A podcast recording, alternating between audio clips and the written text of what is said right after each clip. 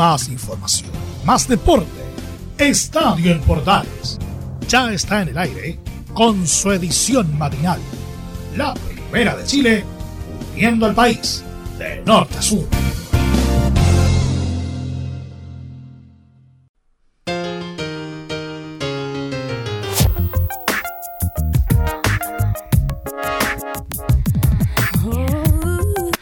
Tal? Muy buenos días, bienvenidos a una nueva edición de Estadio en Portales en día lunes. ¿Qué hago yo aquí en día lunes? Bueno, eh, eso ya lo vamos a saber. ¿ah? En un ratito más, obviamente, eh, vamos a empezar a contarle más detalles de la mm, situación de esta fecha que dejó pero varias, varias, varias cosas. ¿ah? Entonces vamos a meter bastante información en esta jornada. Rápidamente a correr porque le vamos a contar, entre otras cosas, en qué quedó la fecha, pero muy al estilo de Don Topo DJ. Vamos a contarle en cómo anduvo la fecha. Cuénteme, al ritmo de la señorita Cristina Aguilera empezamos este estadio AM. Hoy día nuestro DJ residente se dedicó a buscar música de 92.000 del pop para musicalizar nuestro programa. Vamos a revisar rápidamente lo que dejó la fecha porque Unión Calera empató 1 a 1 con Everton en el primer partido del día viernes. Gol de el Sacha Sáez en el minuto 30 y gol del Chuco Sosa en el 67 para el 1-1 de Calera y Everton respectivamente. ¿Ah? Deportes La Serena y Coquimbo Unidos se midieron en un polémico clásico que terminó 1 a 1 con gol de Marcelo Herrera a los 40 y el gol en el minuto 95 sobre los descuentos de Joe Abrigos para el equipo de Coquimbo. Luego en otra jornada de puros empates, Cobresal empató 1 a 1 con Ñublense con goles a los 4 de Gastón Lescano y a los 36 de Nicolás Vargas para el 1 a 1 de ese partido. El Audax italiano perdió ante Deportes Antofagasta, que fue uno de los pocos que consiguió victoria en lo que ha corrido de la fecha, porque le ganó 3 a 0 al equipo de, los Tanos en el Teniente de Rancagua. Goles del Titi Ledesma a los 25, Diego Orellana a los 37 y Garitello a los 96 cuando ya el partido se caía de los tableros. Guachipato venció por la mínima en partido que le trajimos en Estadio Portales a Colo Colo con el único gol en el minuto 80 de Walter Massanti a 10 del final.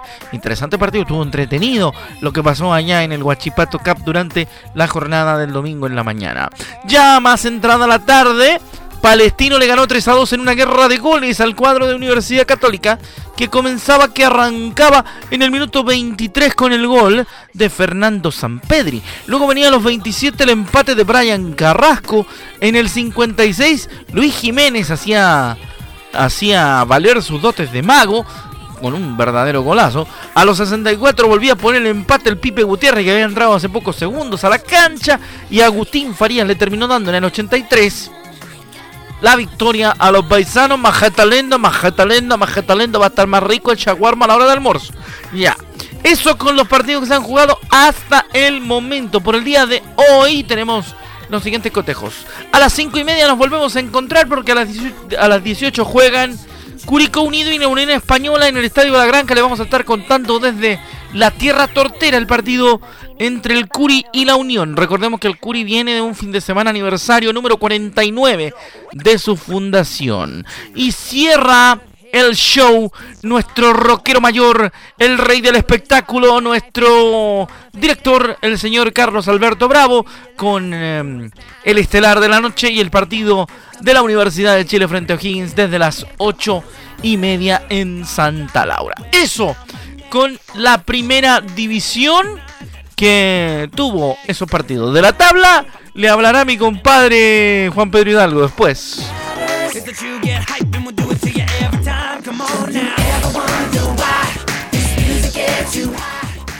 Cuando me refiero a después, no digo durante este programa, sino que en la próxima edición del Estadio AM ahí tendremos la tabla con todos los detalles.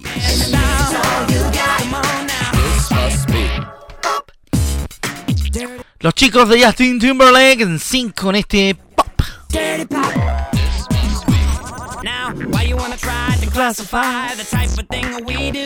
Bueno, nos metemos rápidamente en lo que es desarrollo informativo a la hora de hacer un resumen de lo que ha ocurrido en la fecha. Pese a, su derrota, la Universidad Católica se mantiene como líder por el momento. ¿Ah? Y el equipo Albo, que perdió ante Huachipato, suma su tercer partido sin saber de triunfos. Es complicada la situación de los eh, populares. ¿ah? Vamos a contarle más noticias. Esta fue nuestra breve revisión, o como diría alguno por ahí, el breve recuento de lo que va hasta ahora de la cuarta fecha del torneo nacional de Primera División.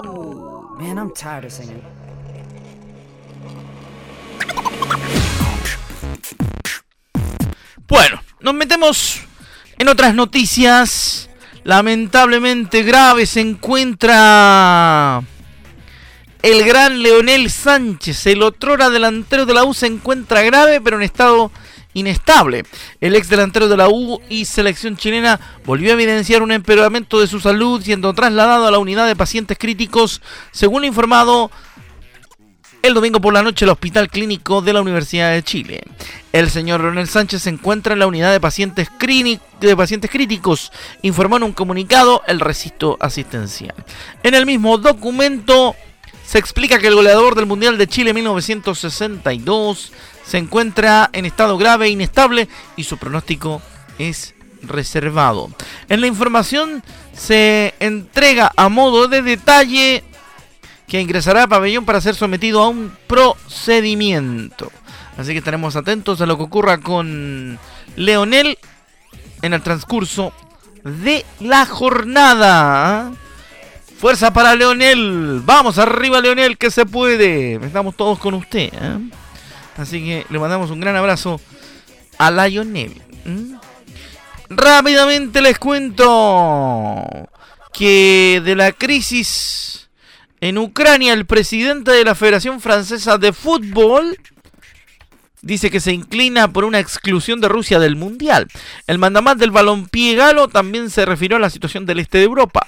Noël Legret, presidente de la Federación Francesa de Fútbol, declaró que, no que estaría de acuerdo con una eventual expulsión de Rusia del Mundial 2022 debido al conflicto armado con Ucrania. Es algo que he discutido con otras federaciones.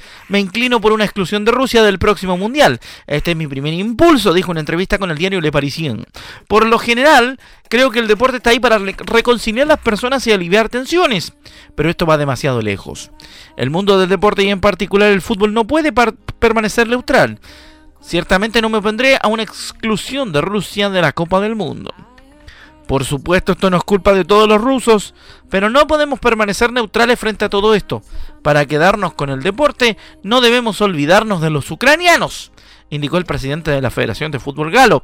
Estas palabras se suban a los comunicados de las elecciones de Polonia, Suecia y República Checa, que se rehusan a jugar contra el combinado de Rusia durante las fases de repechaje para Qatar 2022 en protesta por la operación militar especial que está llevando el ejército de dicho país en territorio ucraniano. Y eso se viene a sumar con algo que nosotros ayer en la transmisión de Estadio en Portales durante toda la jornada estuvimos informando, que es una serie de duras medidas de FIFA contra Rusia. El equipo no podrá jugar ni como local, ni usar la camiseta ni el himno. Ante todo, la FIFA desea reiterar su condena al uso de la fuerza por parte de Rusia en su invasión a Ucrania. La violencia nunca es una solución y FIFA expresa su más profunda solidaridad con las personas afectadas con lo que está sucediendo en, Ucrania, en un comunicado señalado por FIFA. Además, el ente rector del fútbol mundial hace un nuevo llamamiento para que se restablezca urgentemente la paz y se inicie inmediatamente un diálogo constructivo. La FIFA se mantiene en estrecho contacto con la Asociación de Fútbol de Ucrania y con los miembros de la comunidad futbolística ucraniana que han solicitado apoyo para abandonar el país mientras persista el actual conflicto. Para tratar los asuntos relacionados con el fútbol y en coordinación con la UEFA, el buró del Consejo de la FIFA, en el que participan el presidente y los seis presidentes de las confederaciones, decidió por unanimidad tomar las primeras medidas inmediatas, en consonancia con las recomendaciones del Comité Olímpico Internacional y que serán aplicadas hasta nuevo aviso, señala el comunicado de FIFA. La primera medida es que no se disputará competición internacional alguna en territorio ruso y los partidos como local se jugarán en territorio neutral y sin espectadores. Asimismo, la asociación miembro que represente a Rusia participará en cualquier competición bajo el nombre de la Unión de Fútbol de Rusia, la RFU, Russian Football Union, y no como Rusia. Y en tercer lugar, no se utilizará la bandera o el himno de Rusia en los eh, partidos en los que participen equipos de la Unión de Fútbol de ese país. Así que más o menos así viene la mano para la situación que se está dando en Rusia con el tema particular de esta invasión rusa a tierra ucraniana.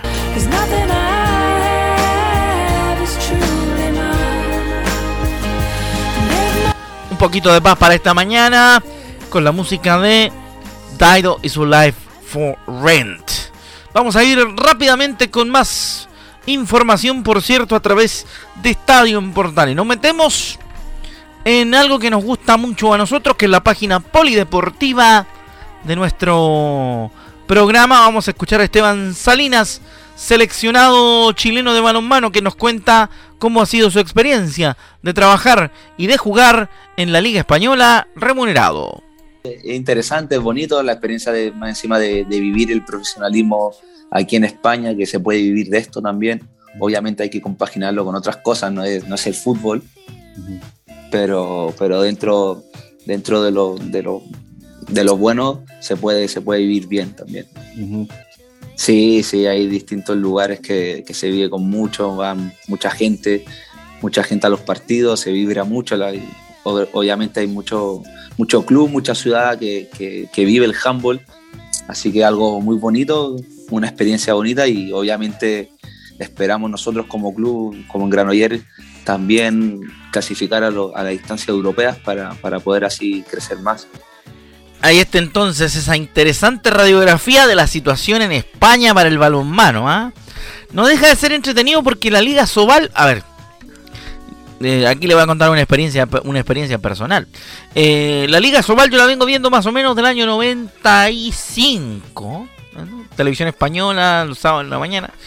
Y bastante buena la liga en términos de calidad y por supuesto en términos de juego. Y últimamente, bueno, como, como bien, bien se plantea, clubes como el Barcelona han alcanzado niveles bastante profesionales que incluso llegan a sobrepasar eh, la situación de otros deportes eh, en el resto del mundo. Así que no deja de ser un interesante tema, un interesante tópico que contamos a esta hora en Estadio Portales edición matinal en nuestro polideportivo. ¿Tuviste un accidente de trabajo en los últimos cinco años y este accidente se originó en la conducta negligente de tu empleador? Es muy probable que tengas derecho a obtener una indemnización por los daños causados. En reparación laboral te asesoran y acompañan abogados especializados en trabajo. Los resultados los respaldan.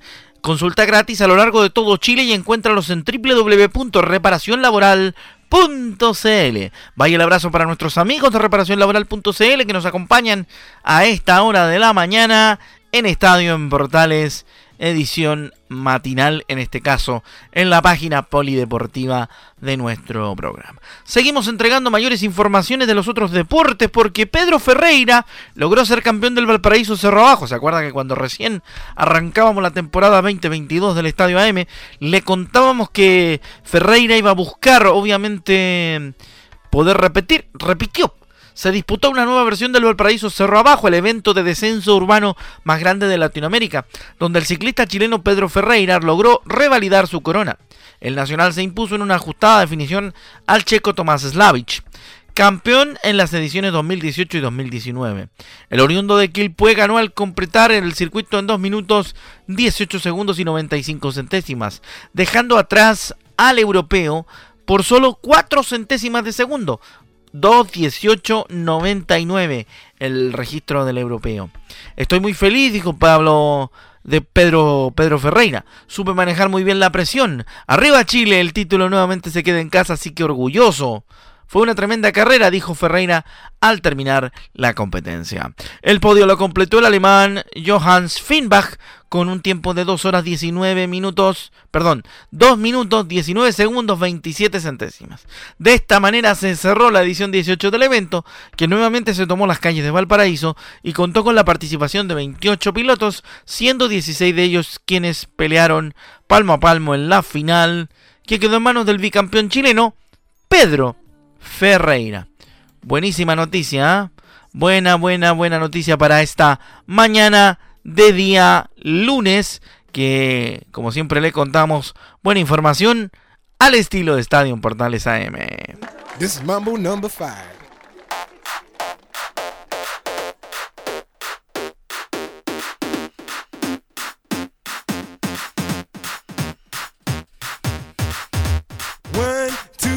three, four, five. Car, so come on, let's ride to the liquor store around the corner. The boys say they want some gin and juice, but I really don't wanna be a buzz like I had last week. I must stay deep, cause talk is cheap. I like Angela, Pamela, Sandra, and Rita. And as I continue, you know... No, no, sweet. Bueno, seguimos con más de la matinal de Estadio en Portales hasta ahora.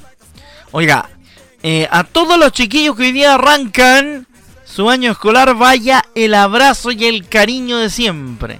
Nosotros arrancamos mañana. Sí, caso personal, yo, yo empiezo mañana. Mañana por la mañana te espero, Juana, en el taller. Ahí arranco, pues. Mañana empezamos con con aquello. Vamos rápidamente con una información que nos llega desde el norte del país. El Club Deportivo San Marcos de Arica, SADP, informa a sus hinchas, medios de comunicación y a la opinión pública en general que tras las noticias emanadas de algunos medios nacionales respecto al proceso de apelación que se está llevando a cabo en el Tribunal de Arbitraje Deportivo en el TAS, la institución debe aclarar lo siguiente. La apelación continúa en trámite desarrollándose sin alteraciones. Durante la semana el TAS consideró necesario realizar una audiencia para resolver finalmente el reclamo y en los próximos días debiera anunciarse su fecha de realización. En el proceso que se está llevando a cabo no existe ninguna condicionante al máximo ente rector del fútbol chileno para no programar algún duelo del campeonato ascenso 2022.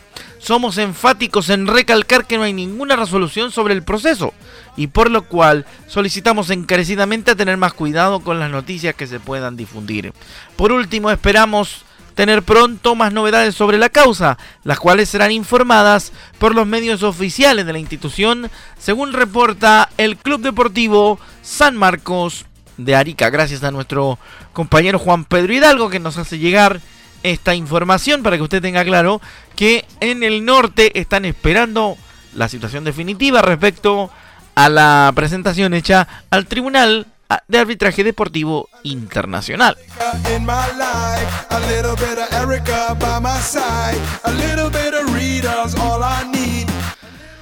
Seguimos en Estadio en Portales, edición matinal. Un saludo grande. Hoy día vamos a saludar a nuestros amigos de Radio Sport de la Deportiva de Chile, una de las radios que nos permite llegar a más lugares. Oiga, em, vamos a contarle rápidamente más noticias. Sí, pues, porque hay información de un cuanto hay, no solamente del tema de la, de la fecha. Vamos a revisar qué pasó en el primer partido de la primera B de esta fecha 3. Deportes Iquique se repuso de la derrota de su estreno y venció 1-0 a Deportes Temuco en el estadio Tierra de Campeones Ramón Está Saavedra por la tercera jornada del torneo de ascenso. El único gol del partido se hizo esperar, llegó a través de un cabezazo del defensor argentino Lucas Mesa, quien venció la resistencia del cuadro Pige en el minuto 67 de partido. Tras su triunfo, Deportes Iquique sumó sus tres primeras unidades en el campeonato y con eso espera obviamente mejorar su posición en la tabla y también por supuesto su nivel de juego. Los Dragones Celestes sumaron sus tres primeras unidades de la temporada ya que tienen un partido menos por la suspensión de su duelo inicial ante Santiago Wonders. se ubicaron en el sexto puesto y en la próxima jornada visitarán el martes 8 de marzo a las 8 y media de la noche a Deportes Puerto Montt. Por su contraparte, Temuco sufrió la primera derrota de la temporada y se quedó en el cuarto puesto con cuatro unidades. En la próxima fecha los dirigidos de Cristian Arán quedarán libres, por lo que el día 14 de marzo recibirán a las 8 y media de la noche al almirante Arturo Fernández Vial. Ahí está entonces parte de lo que va a estar sucediendo o sucedió ya con el ascenso que tiene la siguiente programación. Para el día de, mañana, primero de marzo, Deportes Santa Cruz se mide con Magallanes en el Joaquín Muñoz García a las 6 de la tarde. 8 y media, Wonder Santiago Morning en el Elías Figueroa. Miércoles 6 de la tarde, Deportes Melipilla, Deportes Puerto Montt. 8 y media, Unión San Felipe Rangers.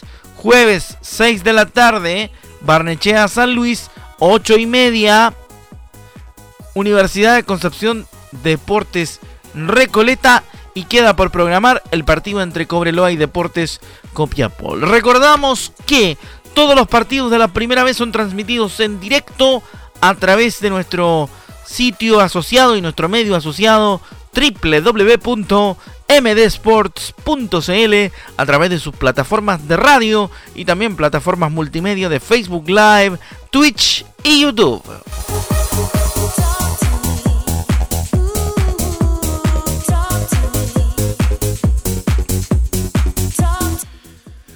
Seguimos haciendo Estadio en Portales a esta hora de la mañana de hoy lunes, cuando a muchos les cuesta arrancar, nosotros hacemos lo posible por ayudarlos a empezar el día con la máxima energía y por supuesto con información deportiva de alto nivel. ¿ah? Esa es la gran idea. Recuerden ustedes que todas las polémicas de la fecha las tendrán junto a René de la Rosa en la edición central de Estadio en Portales. De la Liga Argentina le cuento rápidamente que Pablo Díaz fue titular en un decepcionante empate de River ante Racing. El cuadro millonario dejó pasar una ventaja de dos goles. No es buena la noticia para la gente de River Plate.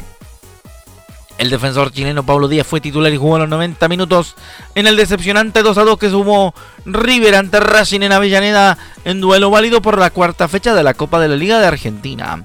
El jugador nacional fue testigo de cómo su equipo llegó a ponerse en ventaja de 2 a 0. Mira, el peligroso 2 a 0 en acción. Gracias a los goles de Ezequiel Barco y el uruguayo de la Cruz a los 26 y 43 minutos de la primera parte. No obstante, en la etapa de complemento, el equipo de Racing Club de Avellaneda, la academia, la gloriosa academia reaccionó con anotaciones de Enzo Copete a los 62 y Leo Miranda en el 82 y logró la paridad para un equipo donde se mantienen lesionados los chilenos Eugenio Mena y Gabriel Arias. Con este resultado, el cuadro millonario suma 7 puntos y es sublíder del grupo A del campeonato. Racing en tanto llegó a 6 puntos y es octavo de esa clasificación.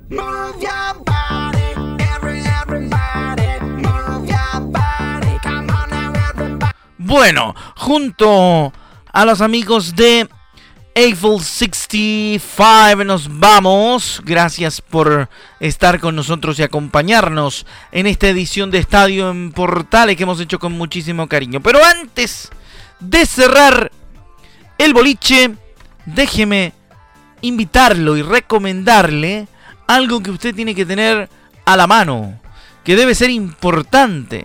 ¿Por qué? Porque es muy importante estar protegido, porque reparación laboral son abogados especialistas en accidentes del trabajo, despidos injustificados y autodespidos. Consulta gratis en todo Chile a través de www.reparacionlaboral.cl. Con ellos nos despedimos y agradecemos a todo el equipo que desarrolla este programa habitualmente y nos volvemos a encontrar en otro momento de la semana. Mañana mi compadre Juan Pedro Hidalgo le va a contar cómo terminó la fecha de primera y una cosita, permítame, como el Curi estuvo de aniversario el fin de semana, yo le voy a contar qué pasa si queda puntero. Si Curicó Unido consigue la victoria hoy frente a la Unión Española en la Granja, será nuevamente el único y exclusivo líder del torneo. Chao, con esta con este comentario al birrojo de la mañana nos despedimos. Hasta el próximo Estadio en Portales. Chao, que le vaya bien.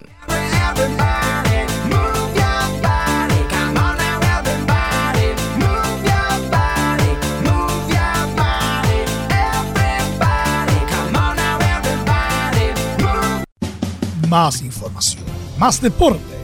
Esto fue Estadio en Portales, con su edición matinal. La primera de Chile, viendo al país de norte a sur.